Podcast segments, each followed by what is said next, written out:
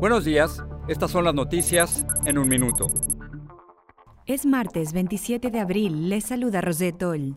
Los CDC y el presidente Biden anunciarán nuevas directrices sobre el uso de mascarillas en espacios abiertos. En India, la relajación de medidas y una nueva variante del coronavirus están causando estragos. Estados Unidos enviará a diferentes países más de 60 millones de dosis de la vacuna de AstraZeneca aún no aprobada en el país.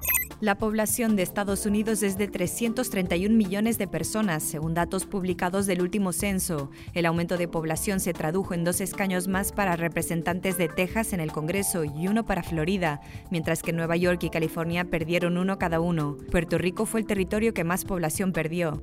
La campaña para forzar una votación sobre la destitución del gobernador Newsom obtuvo 1,6 millones de firmas, suficientes para convocar el referendo, que podría ser en octubre o noviembre.